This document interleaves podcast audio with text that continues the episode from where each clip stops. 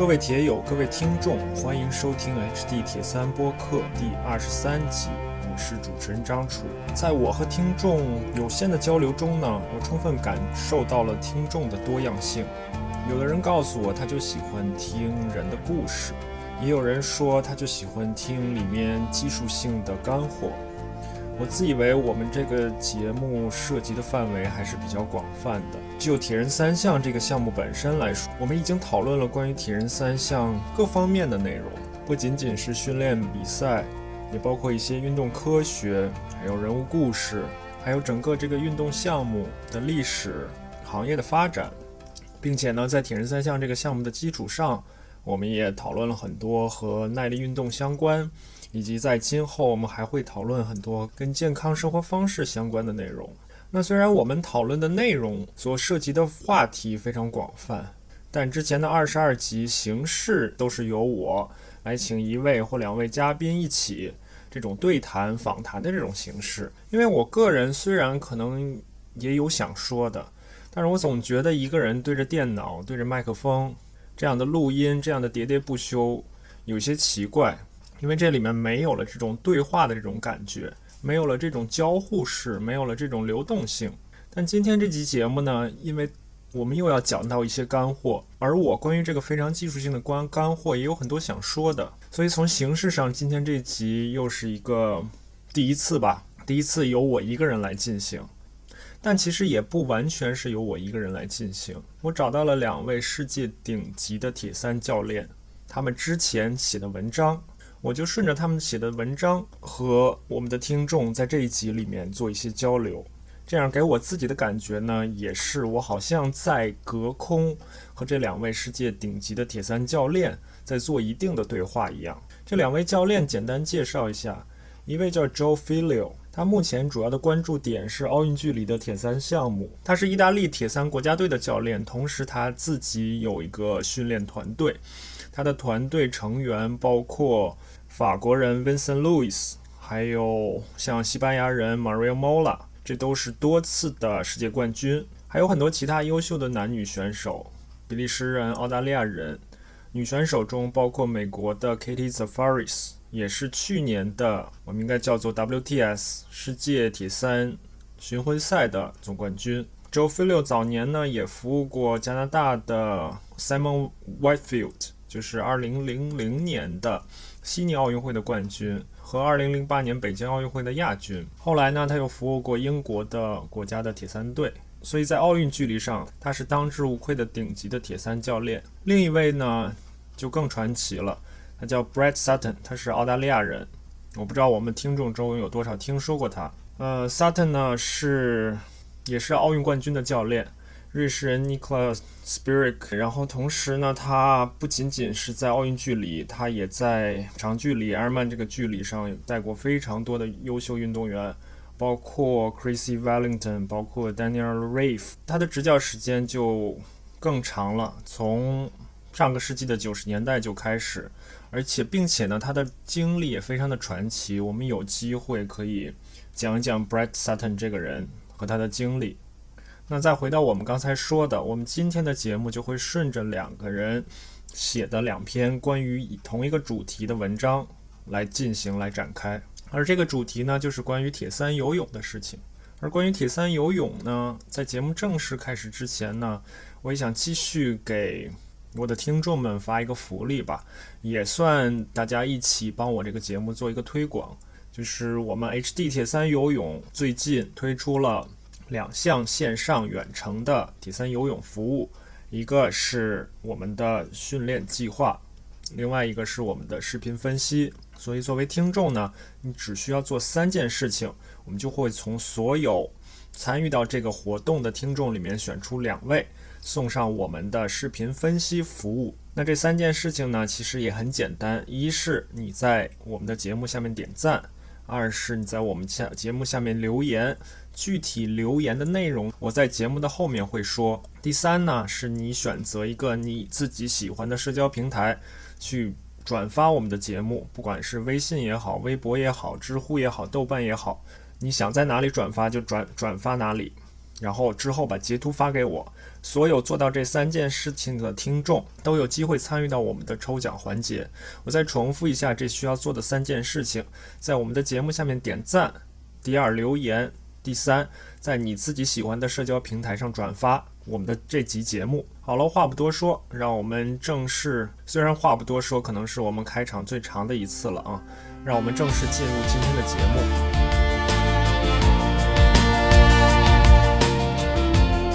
好，我们开始今天的节目啊。我先讲一讲为什么我想讨论铁三游泳这个话题。呃，一方面当然是我作为铁三游泳以及铁三游泳的教练，积累下了一些经验和想法。另一方面呢，也是我最近看到有一个我同类的节目，它是专门讨论游泳这个话题的，但是它是在这种专业运动员的层面讨论这些。运动员的竞技相关的一些事情，给我的感觉呢，就是专业运动员的泳池游泳和我们业余运动员的公开水域铁三比赛的游泳，虽然都是在游泳，但就好像两条平行线离得不远的平行线一样，两者之间还是有很大的差别，不仅仅是从训练层面，也是从整个的思路层面，或者说从氛围层面。都是有很大的差别的。对于我们业余运动员，对于我们年龄组选手，如何能更好的，如何能更好的练练好公开水域中的游泳？怎么样看待这个项目？怎么样更加享受游泳这个环节？是我今天想讨论的。那刚才节目开场的时候，我提到我找到了两篇文章，分别是两位顶级的铁三教练。那这两篇文章呢，Joe Filio 的这篇文章是他2012年写的。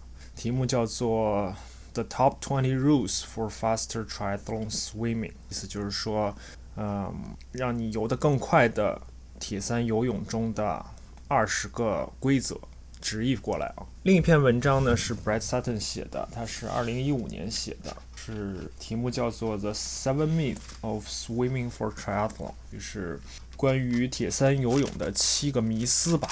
所以这也我也起了给我们这一集的节目起了“铁三游泳的要义与迷思”这个题目，也是从他们两位的这个文章里面得来的吧。那我先顺着 Joe Filio 的这篇文章来讲一讲吧。他的这篇文章说是二十条规则，其实呢后来他自己又加了一条，我仔细数了一下，似乎是二十二条。然后呢，这二十二条规则呢，他写的时候并没有分类，呃，也没有很明确的顺序。所以我把它的二十二条规则重新分了一下类，分为四大类。第一类呢是关于训练与身体的调试，就是所谓的这个 conditioning，这里面有八条内容。第二大类呢是关于游泳的技术与游泳相关的工具，这里面有十条内容。然后第三部分内容呢是关于游泳与铁三这个项目，游泳与铁三比赛之间的关系，有两条内容。最后呢是整体的一个心态以及整体安排，也是有两条内容。所以我就先从 Joe Filio 的这篇文章开始说起吧。呃，第一条它是讲 conditioning trumps drills。意思就是说，这种身体的调试呢，要比技术分解练习更重要。或者换一种说法呢，就是游泳的体能相关的事情会比技术的练习更重要。他的意思是讲呢，虽然技术很重要，但是呢，对于绝大多数运动员来说，爱好者来说，他们提升技术的这方式呢，并不奏效。你还是去练你的体能，这样你能够。更好的保持你的技术，有了体能的积累，有了体能的储备，你才能更好的保持你的技术。他说呢，这种上身的有氧的调试过程需要很长的时间，需要做很多的工作。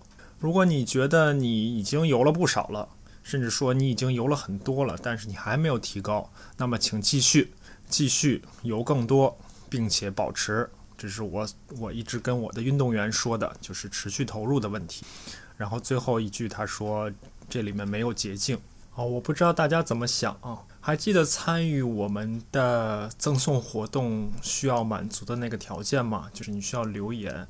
那我们下面说的这二十二条，以及后面一篇文章说的七条，你的留言呢就可以关于里面的任何一条，你对任何一条的任何想法，不管是你同意也好，你不同意也好，你有问题也好，有困惑也好，你针对某一条留下你的想法就可以了，就可以满足留言的那一条条件了。第一条对于我来说呢，我也是赞同的，因为游泳虽然技术性很强，但毕竟它还是一个体能主导的耐力项目，尤其是对于我们铁三来说。不管是你参加奥运距离一千五百米，还是你参加七十点三距离，参加大铁距离，那距离就更长了啊。另一方面，我一直在跟我的运动员说，体能和技术是相辅相成的。这里面其实 Joe 也提到了，只有你有体能保证，你的好的技术才能坚持的时间更长。那从另一个角度想呢，我们可以想一想，在泳池里，如果你看到游得不那么快的人，那他可能有两种情况。一种是他的技术很差，他在水里很挣扎；另一种呢是他技术看起来 OK，但是他的游进速度还是不快。但是对于游得快的人来说，在泳池里游得快的人来说，他的技术肯定是得到了一些基本的保证。而我的意思呢，就是说，你看那些游得快的人，他游得快是因为他的体他体能有保证，在体能保证的基础上，他技术自然不会太差。而游得慢的人呢，要么是技术不行，要么是体能不行。另外，Joe 在这一条的最后一句话，他说：“这里面没有捷径。”那让我就想到了我们很多成年半路出家的爱好者接触到的这种全浸式的游泳。我没有特别详细深入的了解过全浸，但全浸在我看来，它就是帮人们去找一种捷径。在这个时候，就看你的目标了。如果你的目标只是我能够比较轻松或者看起来比较漂亮的在水里面活动活动，那你去游全浸、去学全进也没有太大的问题。但我想，更多的我们节目的听众可能还是说，我想去参加铁三的比赛，我想去参加公开水域的比赛。如果你想游得更快，同时游得更轻松的话，那体能就是一个非常重要的保证。所以这是第一条。那关于训练与身体调试的第二条呢？Joe 说，swim more often，更经常的去游泳，更经常的去下水。他后面说呢，就是这个频率是保证你提高的最好的方式。其实对于一般的训练安排来说，无非就是怎么样掌握你的训练的频，训练课的频率频或者说频次，掌握你的训练量，掌握你的训练强度。对于我来说，不管是哪一项。都是频次最重要，其次是训练量，再次是训练强度。尤其是对于游泳来说，又是在一种相对陌生的介质中，你又更需要去保持那种所谓的水感，所以频次就更重要。当然，客观条件的限制下，不是所有人都能保证频次，这个后面我们也会讲到。我们再看下面一条，就说 do longer main sets，就是说让你的主菜变得更长。做更长的主菜。后面他解释到啊，就是说你不可能指望自己游得又快，然后上车又感觉非常轻松。如果你只做那些跟比赛差不多长度的主菜，这里面他的要求就比较高了啊。跟比赛长度差不多的主菜什么意思呢？就是你如果参加奥运距离的比赛，你只游一千到一千五百米；如果你参加大铁，你只游两千、三千米。这在 Joe 看来是不够的。他的意思是说。如果你参加短距离的比赛，你的主菜要大概在两千米左右；如果你参加 Ironman 的比赛，你的主菜要放到四千米、四公里，甚至更多。他举了例子，就是说两千米的主菜可以是二十个一百，四千米或者更长的主菜可以是四十个一百、五十个一百。这个听起来有点吓人啊，嗯，但是也反映了游泳这个项目的一个特点。你在其他两项中，在骑车和跑步两项中，你很难在日常的训练中做到。骑到或者跑到跟比赛距离一样的距离，你很难骑到。对大体来说，你很难骑到一百八十公里，你很难骑到，你也不应该跑到四十二公里。短距离还好，但是对于游泳就不一样。如果你有时间，你是可以游到大铁距离，也就是三点八公里。你的主菜是可以游到这么长的，并且某种程度上你也应该游到这么长，你也能够游到这么长。游到这么长，对你是有好处的。而不是像骑车和跑步，你骑到一百八十公里，对你不一定有好处。你训练中跑到四十二公里，对对你肯定是没有好处的。当然了，课表怎么样设计，我们后面可能还会讲到。就他这里举的例子非常简单粗暴，二十个一百，五十个一百，我们课表是不是要有些变化？后面会讲到。那我们再来看下一条，他说 include some quality in every swim，就是说啊，在每一次游泳课中都要保证一定的质量。他后面解释到，如果你一周游泳少于五次，那任何一次的轻松游、放松游都是浪费时间。每一次都要保证质量，不管是你用手掌，还是你绑脚，还是冲刺，每一次都要保证质量。所以这里面呢，我想我能想到两点。对于我们绝大多数人来说，我不知道我们的听众很难有人能够游到一周五次。我给我们运动员的建议是，你一周要游到三次。那既然只有三次或者四次，那就更要保证每一次下水的质量。那怎么样定义质量呢？质量并不是说我每一次的训练都要上强度，都要把自己顶到一定的极限，而是说每一次训练都要有很明确的目的。在上一集中，我们跟肖玉也讨论过这个问题。有质量的游泳是每一次我都要都我都很明确，我下水希望达成什么，我这一次训练课希望达成什么样的目标。即使是有技术，也是如果你能够把你的目标达成，也是一次有质量的训练。好，我们再看下一条，他说 “Do many short repetitions for stroke quality”，什么意思呢？就是说，嗯，为了你的划手的质量，为了你的动作质量，做尽可能多的短间歇、短重复。这个和刚才上上上条其实是相互呼应的。一方面，你要把主菜变得更长。那把主菜变得更长，并不是说我游两千米的主菜我就游两千米，游四千米的主菜我就连续游四千米。为了保证我们的动作质量，我们可以把两千米、四千米分为一百米去游，分为五十米去游，甚至分为二十五米去游都没问题。就在这里讲到啊，就是说，如果你长时间的想保持技术，是一件不太容易的事情，需要你有很很好的体能保证。所以呢，你从短一些的重复开始。他说五十乘五十这个课表的效果就非常好。如果你没有时间做五十乘五十这两千五的主菜呢，怎么办？那你就减少你的热身和减少你的放松时间。这个可能很多人就有疑问：为什么要减少热身、减少放松时间？减少热身、减少放松会不会降低我的训练质量，降低我主菜的质量？呃，我个人感觉是游对于游泳来说其实还好，即使你减少你的热身时间，你一上来就做主菜，那你做主菜的时候也是一个循序渐进的过程。比如说对于我自己来说，我有一个小时时间游泳，我经常用一个课表。如果我只有一个小时，那上来我会一分四十五秒包杆儿，游二十个一百米，这样一分四十五秒乘以二十是三十五分钟。那后面。我会以一分四十秒包杆游十五个一百米，这样一分四十秒乘以十五是二十五分钟，所以三十五分钟加二十五分钟正好是一个小时。在这一个小时的时间，我游三千五百米，没有热身，也没有放松。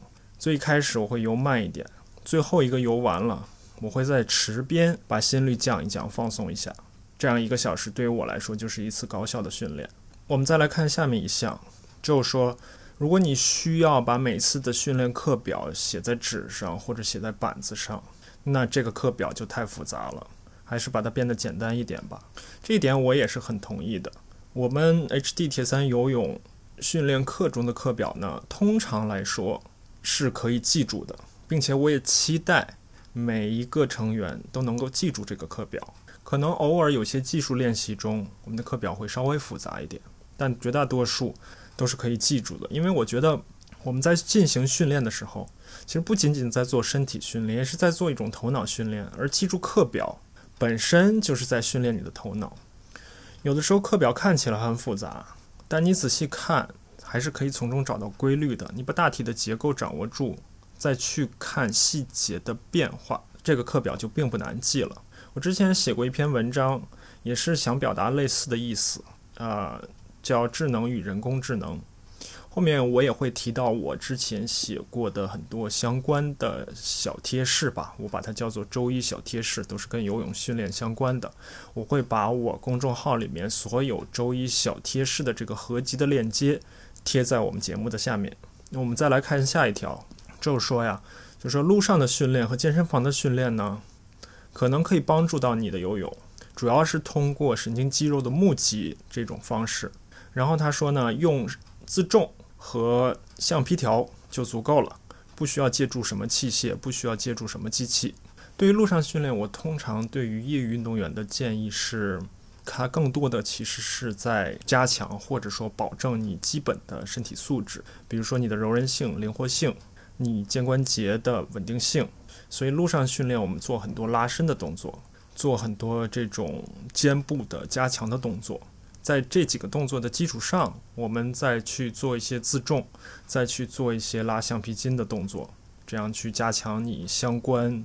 肌肉和肌肉群的力量，因为三项铁人三项这个运动本身已经很复杂了，我们又是业余运动员，又是爱好者，我的理念是不想把它变得更复杂，所以力量训练呢，如果有明确的、清晰的帮助，那我们就去做一做，否则很多力量相关的、身体素质相关的事情，我们是可以通过三项训练本身来完成的。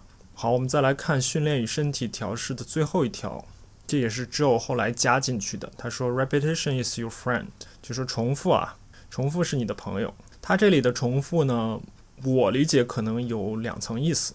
一方面是刚才说的那种短偏短的那种间歇，五十米的间歇，一百米的间歇是你的朋友。另一方面呢，可能对于整个课表来说，整个课表的重复也是你的朋友吧。他说：“Varieties，他说这个变化是给是弱者准备的，他会干扰你的学习过程，所以你要重复、重复再重复。所以这点呢，感觉既赞同又不完全赞同。对于我自己来说呢，每周重复同样的课表是没有问题的。”但是呢，对于很多运动员来说呢，他可能需要一点新鲜的刺激，可能需要在课表中，在每周的课表中有一些变化。一方面是给精神上一些刺激，心理上一些刺激；另一方面，从身体的适应来说，也是通过变化也是可以产生新的刺激。所以总体来说呢，我觉得重复肯定是要有的，但是你也不要去追求特别花哨的。多样的变化，这就像上面我们说到的课表本身要保持简单一样。好了，以上八条就是关于训练与身体调试相关的内容。好，我们继续来看下一部分，关于游泳技术与相关工具的十条。第一条呢，就说传统的技术练习是没用的。绝大多数铁三运动员在做传统的技术练习时候呢，这些东西并不能帮助你提高游泳技术。他这里指的传统的技术练习呢，应该就是我们可能可以看到的，包括单臂呀、握拳呀、点肩呀这些，把一部分技术细节孤立出来的这些动作。我个人呢是觉得技术练习还是要做一些的。我们每周也有一次偏向技术的训练课，训练课上也会有一部分的时间去专门做这种分解的偏分解的技术练习。那关键就在于你做。哪些技术动作的练习，然后这些动作练习做多少，它与整个正常自由泳之间的衔接和转换是怎么样的？因为从我实际经验来看，这些技术练习对有不同技术问题的运动员还是会有不同帮助的。好，关于技术的第二条，他说，啊，不要想太多，也不要想太少，专注的在水中做你应该做的事情。用相关的工具啊，找到水里更好的感觉。但是呢，不要想太多。如果每次划手都想太多，你有可能因为想的太多而使自己变得无能。这里面可能是英语的一个说法吧，叫 paralysis by analysis，就是 paralysis 就是瘫痪，analysis 就是分析。你分析太多，自己就好像瘫痪了一样。然后他说，游得快呢，最重要的是这种。流动和节奏的感觉，嗯，在这种感觉下，好的技术其实是自自然而然、自动发生的。关于这一点呢，我觉得这里面就存在很微妙的那种平衡了。就说你在游的过程中，既要想一些东西，又不能想太多，然后你要知道自己应该想什么，不应该想什么，应该想的这部分内容，你具体怎么想？因为这不是说好的技术是是一个自动化的过程吗？那如果你期望改某一项技术，因为每个人身上可能可能有五个技术问题、十个技术问题。首先，你要区分哪些技术问题对于你来说是最重要的，是优是应该优先被改进的。其次，在游进的过程中，你不可能想太多，你最多只能想一到两点。而这个一到两点，你怎么样去想？我之前也写过文章，在周一小贴士里面写过文章，包括这个过程，你需要对这过程有信心。每一个技术的改变都不是那么容易的，因为之前的技术已经在你身体里面形成一种固定的模式了。你如果想改变它，你需要非常专注的花一段时间。我个人的经验是，某一项技术的改变需要大概花一个月的时间。就这一个月的过程中，你需要一直去想它，直到把它变成一个自动化、不需要再想的一个过程。好，我们再看下一条啊。他说，不要数你的滑次。呃，我们的目标是游得更快，而不是滑得更少。这个其实很多我遇到的一些运动员爱好者都遇到过。他们不管是之前看到过什么东西，他们都很喜欢数这二十五米也好，五十米也好，他们用多少次滑手到达对岸，甚至他们会想我要用尽可能少的滑手次数到达对岸。关于这一点呢，我之前也写过一篇叫做《滑次与滑频》的文章。我想在那篇文章里，我把我所有想说的也都说了，大家可以有兴趣可以去看一下。再看下一条，他说你要学会打腿，学会踢腿。但不要花太多的时间去练习打腿、练习踢腿。打腿呢是帮助你做动作控制，帮助你的身体位置，而不是给你提供在铁三中给你提供推进力。所以打腿相关的体能并不重要。关于这一点，我的想法也是类似的，就是打腿对于铁三运动员，对于公开水域游泳，可以说既重要也不重要。那重要呢？就像周说的，重要的是它能打腿，能帮助你找到一个合适的身体位置；而不重要呢，是因为打腿并不给你提供足够的推进力。尤其是我们在铁三比赛中，很多运动员就喜欢参加让穿胶衣的比赛。如果你穿上胶衣，那你打腿给你的提供推进力就更加不重要了。有很多运动员在平时自己的训练过程中，他打腿会占到整个训练课的很大一部分。甚至我见过有的运动员整堂课都在打腿，所以这一点也是我们铁三游泳跟传统的泳池游泳，尤其是从小从小朋友开始练习游泳、练习自由泳的很大的一点区别。因为你可以看到，在泳池中，小朋友他可能前半年都在打腿，打腿占很大的量。好，我们来看下一条，他说啊，呃，经常用一下绑脚的工具。呃，绑脚是最有效的游泳技术练习。最开始呢，你可以从短距短距离开始，因为绑脚可以给你的推进力、滑手的推进力和身体的姿态，同时提供提升的机会。我不知道有多少人用过这个绑脚环。绑脚环其实有专门卖的，但是。呃，你找一根绳子，找一个橡皮筋，甚至找一条内胎，自行车内胎都可以作为你绑脚的工具。把脚绑上之后，你会发现自己游自由泳是一个完全不一样的感觉。关于这一点呢，其实 Joe 也给了我一些启发，因为之前我在我们的训练课中很少用到绑脚，我觉得绑脚这个工具相当于是一个相对高阶的一个工具，不是所有人绑上脚都还能游起来的。但是在之后呢，我想我希望去尝试一下。我们再来看下一条，他说，嗯，用滑手掌，但用滑手掌的时候，你要充分的感觉和意识到自己是在用背阔肌发力。滑手掌是一个技术工具，它帮你学习更好的动作，同时也是帮你更好的去用你的主要的应该发力的肌肉群去发力，也就是你的背阔肌。啊，关于这一点呢。我也很同意吧，就是我们绝大多数的业余运动员在用滑手掌的时候，他并不是在帮你练力量，而是在帮你练技术。在我们的训练课上，我们用两会用到两种，Finis 的滑手掌。我自己跟 Finis 没有任何的商业上面的关系啊，但是我们我发现我们很多的游泳相关的工具都是 Fitness 的，我觉得 Fitness 出的。一些工具还是很有用的。我们会用到两种滑手掌，这两种滑手掌在分别满足不同的滑手过程中的技术需要。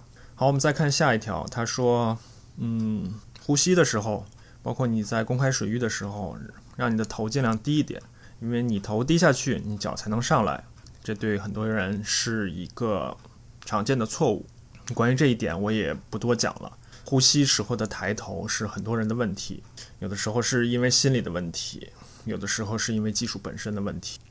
再来看技术相关的下一点，他说学着用更高的滑频去游泳，这个需要一个身体调试的过程，但是呢，在你的比赛过程中会给你很好的一个回报，尤其是在你跟其他人游在一起，或者说在比较复杂的环境状况中的时候，会给你提供更好的回回报。这点呢，其实跟上面那那一点，就是滑刺的那一点是相互呼呼应的。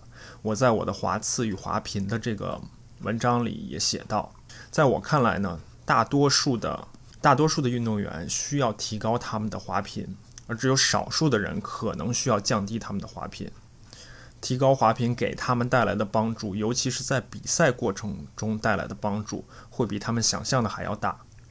好，再看下一条啊。他说，不要把游泳相关的工具当成你的拐拐杖在用，不管是滑手掌也好，还是你的夹板也好，他们都是有很明确的目的。不要只因为你想偷懒而用这些工具。这这条呢，就像上面很多条一样，我们会发现，在游泳训练的思维方式上面，有很多好像阴阳的这个过程，需要掌握这个微妙的平衡，就是我们既要用游泳相关的工具，又不能把它当做。你的拐杖，确实，我们平时在游泳池里可能会看到一些人，他从头到尾一直带着脚蹼，或者他从头到尾一直带着手掌。啊，具体原因我们就不分析了。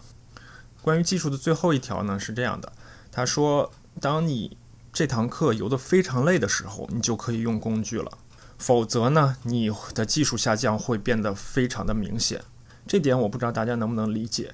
就是在你主菜进行了进行的差不多的时候，你的体力已经消耗的差不多的时候，你的技术就会下降。在这时候用工具呢，既可以保证你的技术，通过工工具的辅助保证你的技术，又可以让你把体能的训练完成掉。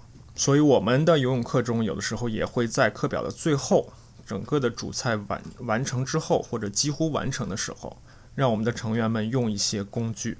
不管是夹板也好，手掌也好，给他们提供一定的辅助、一定的支撑。以上呢就是关于游泳与相关工具的十条。那接下来两条呢是游泳与铁三比赛。就说你游泳体能的提升呢，可以转换到你的骑车和跑步的表现中。如果你能够游得更努力啊，你在开始骑车的时候，你会觉得更轻松。啊，关于这一点呢，其实我们之前，尤其是最近的几集，我们也讨论了很多次了。就是游泳为什么对于铁三来说是很重要的？虽然它看起来所占的时间、所占的距离是最短的。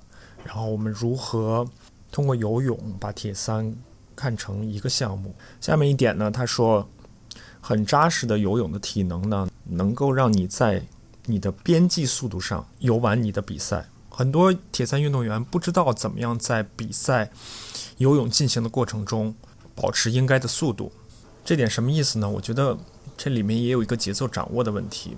除了游泳相关的体能很扎实，也有一个节奏掌握的问题。一千五百米，我应该游到什么样的强度？我应该游到什么样的努力程度？我是不是能从头到尾都保证这样的强度，保证这样的努力程度？而三千八百米，我应该游到什么样的努力程度？我应该用什么样的努力程度游到什么样的强度？这个确实对于很多业余运动员来说，他们是不知道的。他们的速度变化范围会很大。刚下水的时候非常努力，游一会儿觉得自己没力气了，就开始放松游。所以很多人没有办法把泳池中平时训练中的表现在比赛中发挥出来。好，我们再来看最后两条，关于心态与整体安排，就是说啊。找到一个好的成人游泳项目。什么是好的成人游泳项目呢？偏长的主菜，刚才我们也提到了，偏长的主菜就是一个很好的标志。那和其他人一起训练，可以挑战你自己。但很不幸的是，我们很少看见一个好的成人游泳项目。在这里，我想说什么，大家可能也可以猜出来了。那最后一点呢，它其实是作为一个 bonus，作为一个额外的奖励。他说，如果你想游得快，那你需要爱上游泳，你需要去充分的享受，充分的去包容这个过程。我们刚才前面说了二十点、二十一点，那其实这一点是非常重要的，对于很多人来说是一个前提。只有你喜欢这件事情，你才有可能，你才愿意投入进去。只有你投入进去，你才能在自己身上看到变化。而在日常中呢，我们经常可以看到有一些铁三爱好者，铁三爱好者他不愿意去花时间游泳，他觉得游泳对他来说是一个很大的困难。那对于我来说呢，我觉得我们之所以喜欢铁三这个项目，并不是因为我们喜欢跑步，并不是因为我们骑自行车，而是因为我们喜欢这三个项目。否则的话，你可以去从事任何的单项运动，甚至你可以去从事起跑两项。好，以上就是 Joe 的这篇关于更快的铁三游泳的二十条规则。这篇文章的链接呢，和下一篇文章的链接，我也会放在节目的下面。同时还记得我们那个活动吧？针对我们最近推出的线上远程的训练计划和技术分析、视频分析的这个服务呢，这两种服务的相关信息我也会放在节目的下面。为了能够有机会参与到我们的活动中，记得在节目下面点赞，对刚才说到的以及之后说到的任何一条发表一发表你的评论。以及在你喜欢的社交平台上转发，并通过私信的方式把你的转发截图发给我。好，下面我们就来说第二篇文章，Bryce Sutton 二零一五年的这篇关于铁三游泳的七个迷思这个文章。刚才我提到 Bryce Sutton 这个人非常传奇，同时呢，他也是一个个性非常鲜明的人。他说的一些话，他说的一些理论，经常会让你感觉是颠覆性的。并且有的时候，他也是在凭他的经验，在说出这些理论，说出这些结论。所以有的时候，你可能你在惊讶之余，并不能够完全理解他所说的意思。那他的关于游泳铁三游泳的这篇文章呢，是七条迷思，其中前六条呢是关于技术的，最后一条呢是关于训练的。我们还是一条一条来看。第一条迷思呢，他说是六次打腿，六次打腿完全不是。你想要游快所需要的，尤其是对于铁三游泳来说，不管是一千五百米还是三千八百米，教六次游泳的教练，你要好好想一想，对于最快的大铁运动员，他在接下来的七个小时还要持续不断的用他的腿，为什么你还要在游泳中让他用六次打腿？所以呢，Sutton 说，这种传统的六次打腿的方式来教铁三游泳，对于他来说是不可想象的。另外呢，尤其是考虑到交一这件事情。交一能够很轻松的就提高一个人四分之一到三分之一的身体位置，你为什么还要费劲去练习打腿呢？对于长距离的游泳选手来说，打腿只关乎于你的身体平衡，所以这是他 Sutton 关于打腿的说法。我们刚才其实在 Joe 的那篇文章里面，我们也讨论到了，在这里就不多说了。那第二点迷思呢，是所谓的高肘抱水。这个我们在传统的游泳教学里面也会经常看到。他说呢，这种高肘抱水对于游得快来说也也不是必须的。他说，很多人认为这个直臂的划水是一个老式的划水方式，会批评这种方式。但是从他自己的经验来说，他看到很多七十年代、八十年代的游泳运动员都是这么赢得比赛的。后面他还举了一些例子，举了一些近些年的游泳运动员。但是呢，他举的例子更多的是短距离，五十米、一百米。所以五十米、一百米，我是觉得五十米、一百米的游法和长距离自由泳的游法还不完全一样。所以是对于是不是要高肘抱水这件事情呢，我的结论跟他是一样的，就是对于业余运动员、对于爱好者来说，你没必要花太多的时间去想高肘抱水，像泳池运动员那样的高肘抱水，你只需要做到你的手腕高于你的手指，你的手肘高于你的手腕。这两个关节点不要掉下去就可以了。好，我们来看第三点迷思，他说的是拇指进水会引起肩部问题。这对于他来说，他觉得这是完全的谬论。萨顿自己教游泳的时候，他一个非常有名的说法就是，对于划水来说，你只需要做到 place、press 和 push，你就可以游得很好了。他的意思是什么呢？就是你只需要手放进去入水，往下按压，然后推 place press push 放按推，你就可以游得很好了。他用三个 P 把游泳的整个的划水过程给简化了。然后关于拇指入水呢，他说，之所以他允许允许运动员拇指入水，是因为拇指入水可以让你手入水的时候带入更少的空气，同时呢，让你手入水的时候不要去拍水，能够更顺利的插入水中，帮助你更好的做到抱水的衔接。因为他说百分之七十的人不能够很好的抱住水、抓住水。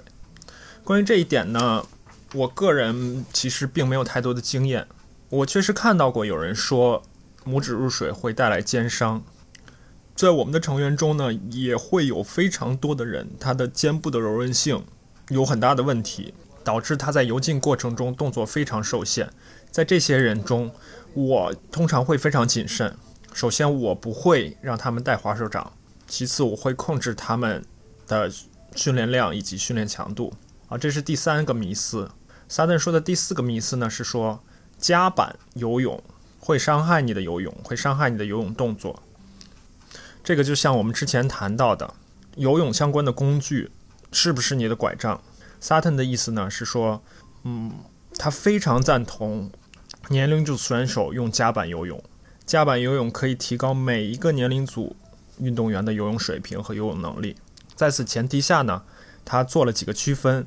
他说，如果是越好，你游得越好，你可能所需要用游泳工具的时间就越少；如果你的技术动作越好，你所需要用工具的时间也就越少；如果你体能状况越好，如果你的身体素质越好，那你用游泳工具的时间也会越少。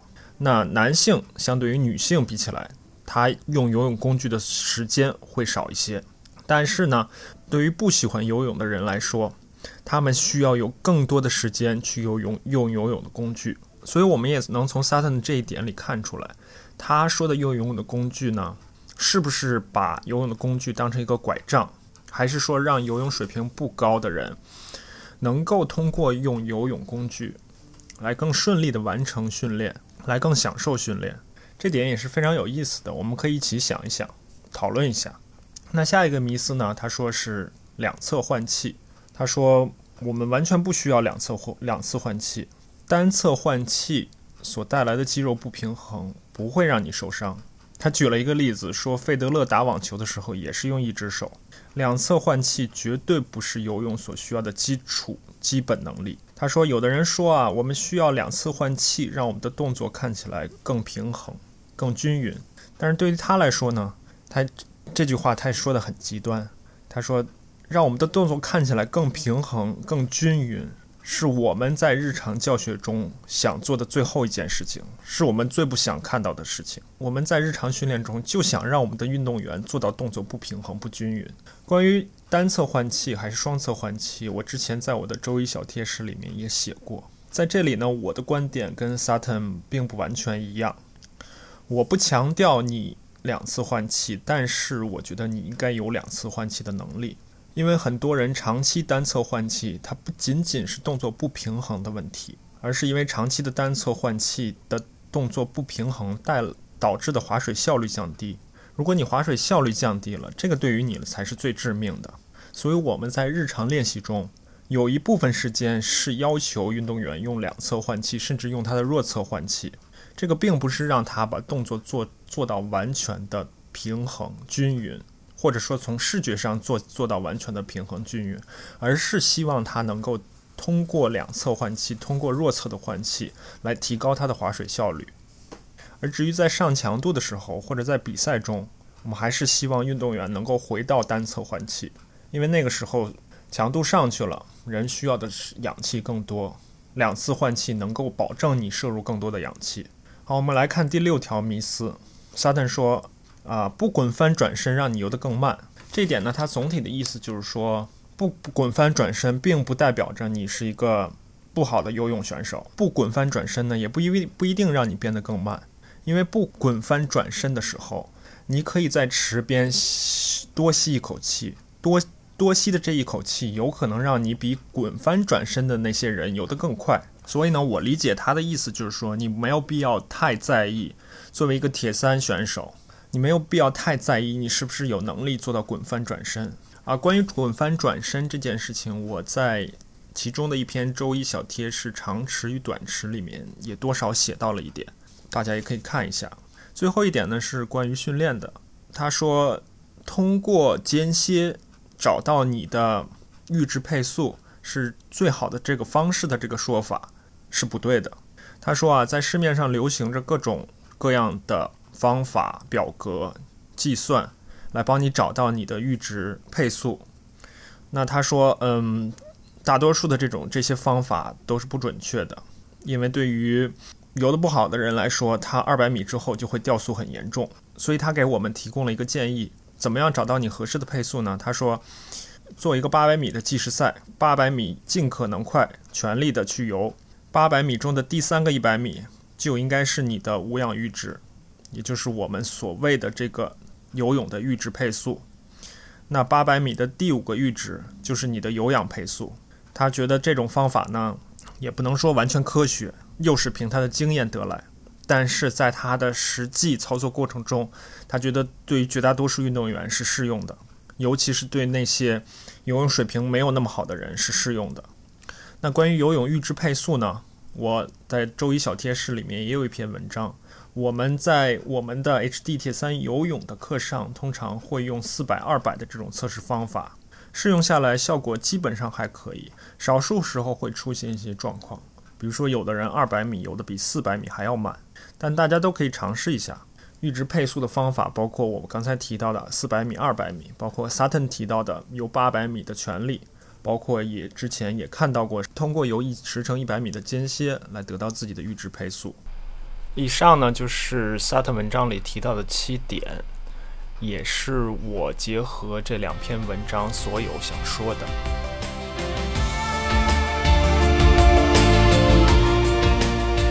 好，今天节目就是这些。没有想到我一个人也能说这么长时间，还是希望大家有所收获。